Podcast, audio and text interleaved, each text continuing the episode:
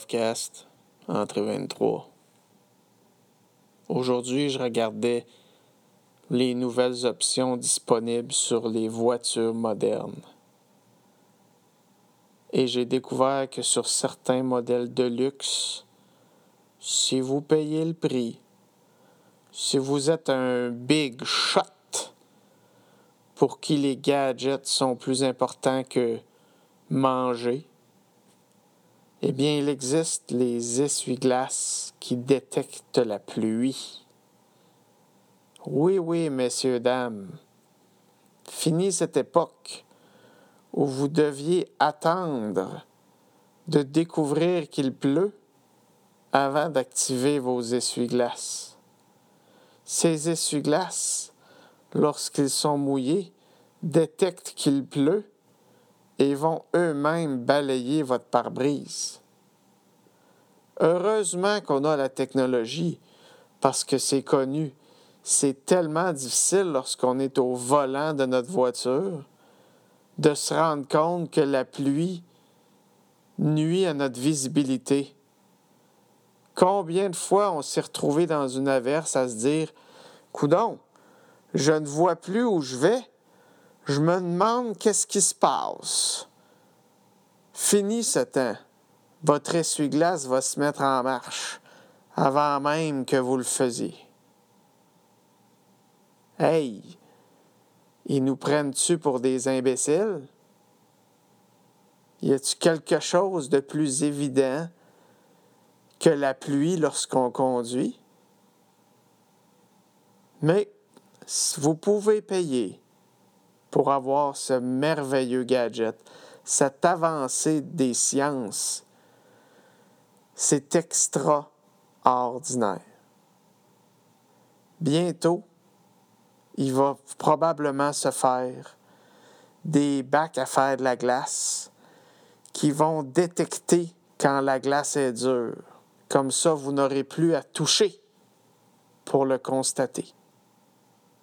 Maintenant que j'y pense, Probablement que l'essuie-glace qui détecte la pluie a été inventé par le même gars qui a fait les étiquettes de bière qui t'indiquent si ta bière est froide.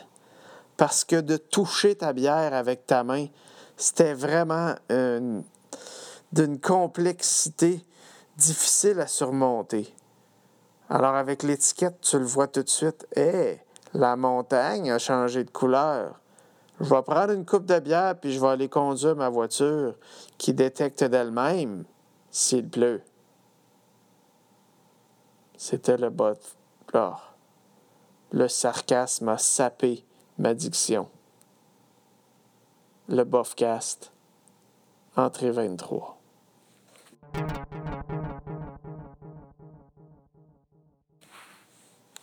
Le Bofcast, entrée 24. Avez-vous votre carte de membre? Avez-vous la carte euh, Petropoint, PC, la carte Air Miles? Avez-vous des plan? Avez-vous votre carte Bonnie, votre carte Club? Êtes-vous membre de notre petit club? Tous les commerces dans lesquels je vais, au moment de payer, me demandent si j'ai leur carte. Ma carte Subway, ma carte Petro, ma carte PC, en plus des cartes à points, comme la carte Air Miles, partout. Moi, ces cartes-là, je les ai pas. J'ai une carte de crédit avec les arrêts au point dedans. J'aime pas avoir un portefeuille. J'aime ça traîner le moins de choses possible pour que dans mes poches, j'ai pas l'air de toujours traîner une grosse liasse pleine de cash. Moi, avoir une brique de cuir dans mes pantalons, ça me fait pas triper. Je me demande, y a-tu des, des personnes qui ont toutes ces cartes-là? Parce qu'on s'entend entre vous et moi, pour avoir toutes ces cartes-là, ça doit prendre un portefeuille avec au moins 50 places à carte. C'est plus un portefeuille à ce moment-là, c'est un bottin. C'est une espèce de cartable dans lequel vous mettez vos cartes. Vous arrivez pour payer, puis il y a un diro qui recule, qui vous déverse vos cartes sur votre tête pour essayer de trouver la bonne. Nous sommes à l'ère de l'Internet. Nous sommes à l'ère de la technologie. Il n'y a pas moyen juste d'avoir un numéro de membre qu'on peut donner à la madame ou d'avoir une puce universelle, peut-être un numéro de club s'associe à notre carte de paiement à chaque fois? Est-ce qu'on ne pourrait pas juste ramener nos factures à la maison et aller rentrer dans les clubs respectifs? Pourquoi faudrait que je traîne 10 livres de plastique dur pour profiter des rabais? Ah, me direz-vous, c'est pour créer un effet de fidélité.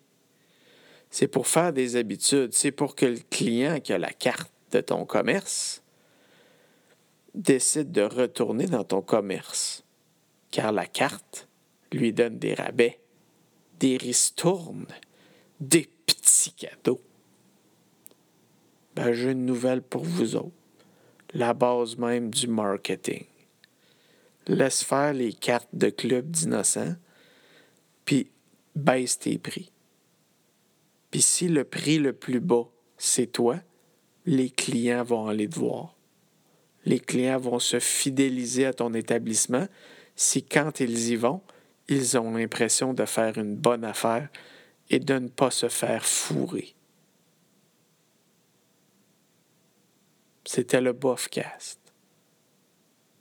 Entrée 23. Ou 24.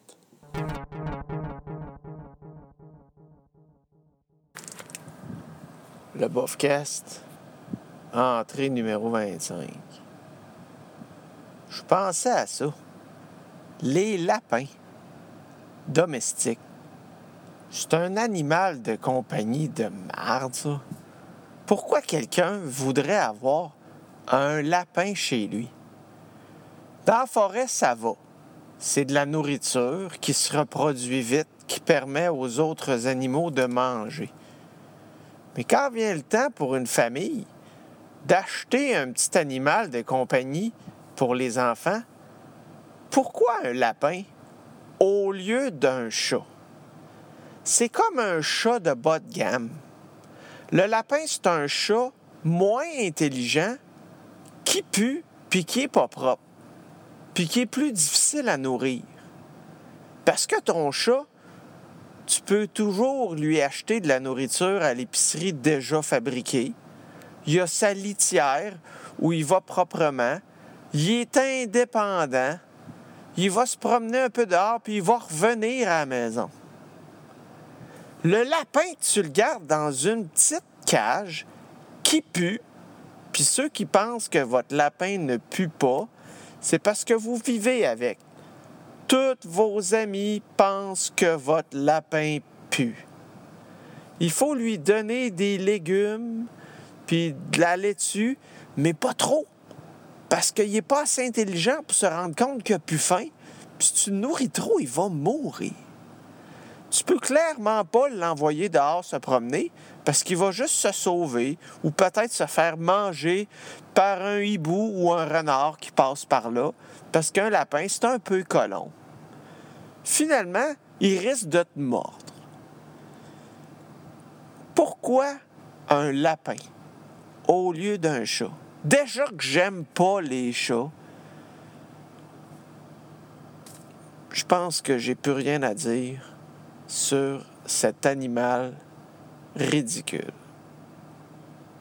Fin de l'entrée du Bofcast, numéro 25. Et on salue tous ceux qui ont des petites boules de poils à la maison. Le Bofcast, entrée numéro 26. je voudrais m'adresser à tous les marginaux avec un look particulier, ceux qu'on appelle les fuckés, les bizarres. Que vous soyez des punks ou des gothiques ou un mélange psychédélique d'à peu près toutes les modes bizarres avec des cheveux verts, des piercings, des tatous dans la face ou du linge fluo ou peu importe quel autre signe. Vous allez vous faire regarder. Oui, oui, c'est une vérité de la vie. Si tu t'habilles d'une façon à te démarquer, les chances sont que vous allez vous démarquer. Vous allez sortir du lot. Vous allez être différent des autres. Qu'est-ce que ça fait, ça? Ça fait que dans l'autobus, ben les mondes vont te regarder. Moi, s'il rentre un gars dans mon wagon de métro qui a des espèces de pics bleus sur la tête, un collier à chien, puis un chandail d'anarchie déchiré, je vais le regarder sûrement beaucoup plus que une personne qui rentre avec un t-shirt ordinaire et un jeans. Fait que quand le monde te regarde, là, ben c'est normal. Des histoires de Que tu as à me regarder ou regarde ailleurs ou je veux pas ça me faire dévisager. Ben, mon ami, t'as peut-être pas choisi la bonne façon de ne pas attirer l'attention si ce que tu veux, c'est d'être laissé tranquille. Je suis comme un peu tanné, là. Des gens qui veulent être antisociales, mais qui se mettent une grosse flèche fluorescente au-dessus de la tête qui dit Hey, regardez comment je suis différent, mais surtout, n'agissez pas en conséquence. C'était l'entrée du Bofcast numéro 26. Le Bofcast numéro 27 j'étais chez mon concessionnaire automobile à faire des essais routiers. Et il me présente les options disponibles sur le véhicule. Beaucoup d'options qui font monter le prix de beaucoup. Des gadgets. La caméra de recul. La détection tout le tour de la voiture. Le toit ouvrant. Des belles choses. Et là, de façon fière, il me montre Regarde ici, caméra avant. Caméra avant. Hey, merci, chose, de mettre une caméra qui va me permettre de voir en avant de ma voiture. C'est parce que je veux pas t'insulter, mais c'est à peu près ça que je fais quand je conduis. Je regarde en avant. J'ai des yeux puis il y a une grosse fenêtre qu'on appelle le pare-brise qui me permet de voir ce qu'il y a devant ma voiture. En fait, le bon conducteur regarde devant sa voiture en tout temps. Donc, de mettre un écran un peu sur le côté à droite où une caméra va me diffuser ce qu'il y a devant mes yeux, c'est un peu le comble du cave. J'ai rarement entendu de quoi d'aussi stupide de toute ma vie. La caméra qui te montre ce qu'il y a devant toi. C'est particulier, là. Hein? Je pense que la prochaine affaire, ça va être un indicateur lumineux qui te dit quand tu es en train de tourner à droite, comme si de tenir le volant vers la droite ne suffisait pas à indiquer à ton cerveau que tu tournes à droite. Non, mais la caméra avant, ça sert quand ça, la caméra avant? Peut-être tu veux t'enregistrer quand tu conduis. Tu veux rouler, là, puis c'est comme l'espèce... C'est comme un GoPro pour ton char, c'est ça? Hey, hey, Mike, Mike, qu'est-ce que tu fais ce soir, man, le gros? Ouais? Ah, tu viens-tu à la maison? J'aimerais ça te faire écouter un de mes films personnels. Je suis allé travailler aujourd'hui. Il n'y avait pas trop de trafic, ça a bien été. Euh, j'ai enregistré ça, j'ai 17 minutes euh, où je me promène sur l'avenue Van Horn. Ouais? Non, il s'est pas passé grand-chose, mais tu sais, je l'ai enregistré, je voudrais te montrer ça, ma conduite automobile. À un moment donné, j'ai dépassé la 64. Ouais, l'autobus, 64. La caméra avant.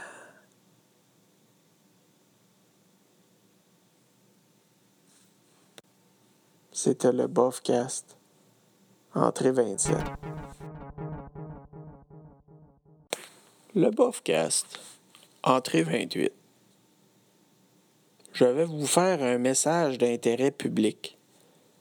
Je voudrais m'adresser à tous les hommes, à tous les adolescents, à la jante masculine qui, lorsqu'ils ont une relation avec un nouvel partenaire, ne mettent pas le condom sous prétexte que c'est inconfortable. Je n'aime pas la sensation que ça fait. Je vous l'accorde, messieurs. C'est inconfortable et la sensation n'est pas aussi plaisante. Voulez-vous savoir ce qui est aussi assez inconfortable? La chlamydia. La chlamydia, c'est inconfortable. Les condylomes aussi. C'est très inconfortable. En fait, entre un latex sur mon pénis et la chlamydia, je pense que je prendrais le latex. Savez-vous aussi qu'est-ce qui est pas très confortable? changer la couche pleine de caca de mon bébé surprise que j'ai eu quand j'ai mis enceinte une petite grosse poilue que j'avais fourrée quand j'étais trop sous, puis que j'avais décidé de pas mettre ma capote. Puis que là, ben, je suis rendu père.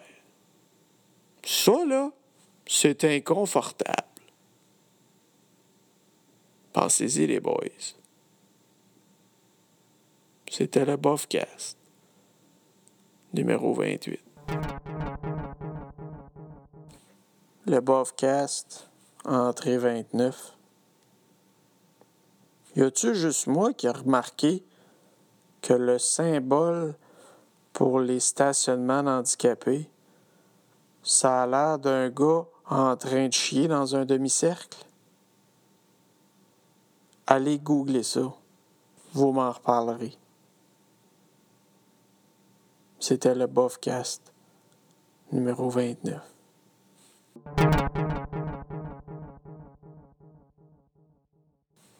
Le Bofcast, entrée 30. Ça va faire, les météorologues Facebook? Y a-tu juste moi que sur ma page Facebook, j'ai des gens qui m'indiquent la température? Oh! Il pleut aujourd'hui. Au Yahoo, il annonce beau en fin de semaine. Laisse-moi te dire quelque chose, mon champion. Moi aussi, j'ai Météo Média. En fait, si je veux la météo, je peux la regarder à la télé, sur l'Internet ou sur mon téléphone. Les prévisions météo sont relativement accessibles facilement pour quelqu'un qui sait manier un ordinateur ou un cellulaire. Fait que si j'ai un compte Facebook, je devrais être bon pour trouver moi-même les prédictions météo. Et c'est rarement pour ça que je vais sur Facebook. Et si j'ai vraiment besoin des conditions météo, je vais probablement préférer les trouver moi-même que me fier à quelqu'un sur Facebook. Hey, euh, chérie, on, va-tu faire du ski après-midi? Annonce-tu beau? Oui, c'est beau, on peut y aller. Sylvain a dit qu'il ferait beau. OK.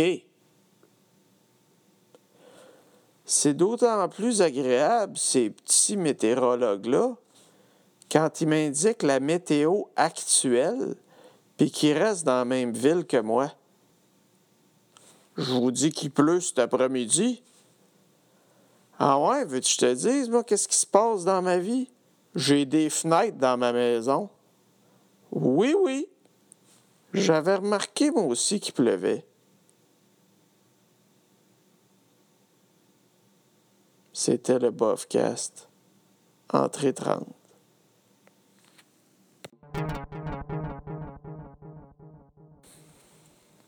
Le Bofcast. Entrée 31 je m'apprête à faire des propos controversés sur la condition des femmes dans le monde des super-héros.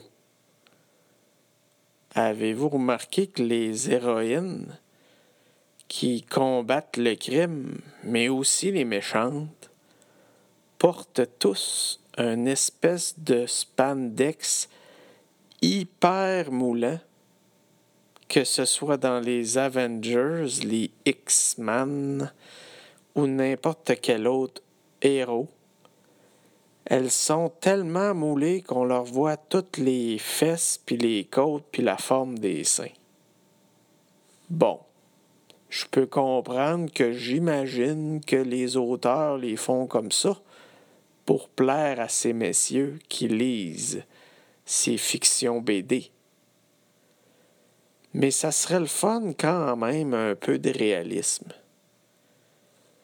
Si ton pouvoir, c'est de lancer de la glace avec tes mains, t'as-tu vraiment besoin de te promener quasiment tout nu pour geler le monde?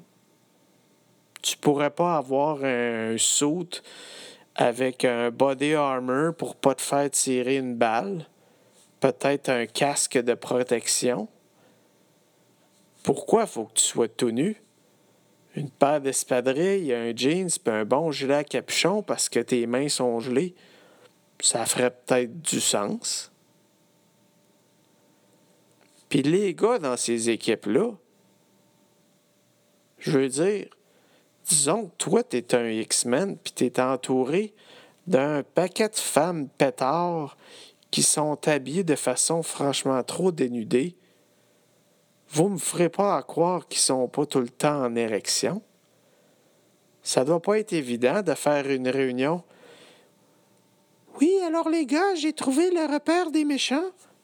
Les gars, m'écoutez-vous? Vous m'écoutez pas? Vous êtes encore en train de me reluquer? Ben oui. T'as-tu vu comment t'es habillé, chef? Il me semble que dans un monde où le monde se bat puis se garoche des autobus par la gueule, je m'attendrais à des costumes un petit peu plus padés que ça. La même chose s'apprête d'ailleurs aux vilains. Est-ce que les super méchantes s'habillent comme ça pour distraire le héros? Remarquez que ça marche assez bien avec Batman, que dès qu'il voit la Madame Poison à vie ou encore Catwoman, eh ben, il pense plus droite. Il se laisse persuader. Faut croire que Batman, il a une petite fibre de faiblesse envers les femmes. Ah, ce Bruce Wayne ne peut résister à ces dames. Bon, assez parlé. C'était le Bofcast 31.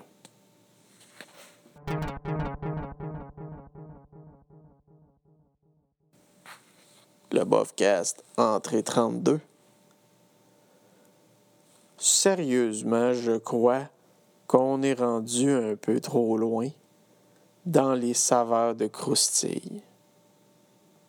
Vous savez, une croustille, c'est juste une patate frite, plate, et salé. C'est très bon. Je peux comprendre qu'on y ajoute un assaisonnement, comme un peu de vinaigre, du poivre, du ketchup, de la sauce barbecue. C'est des saveurs ajoutées. Mais quand c'est rendu que la saveur est un autre plat, comme par exemple des croustilles au smoke meat.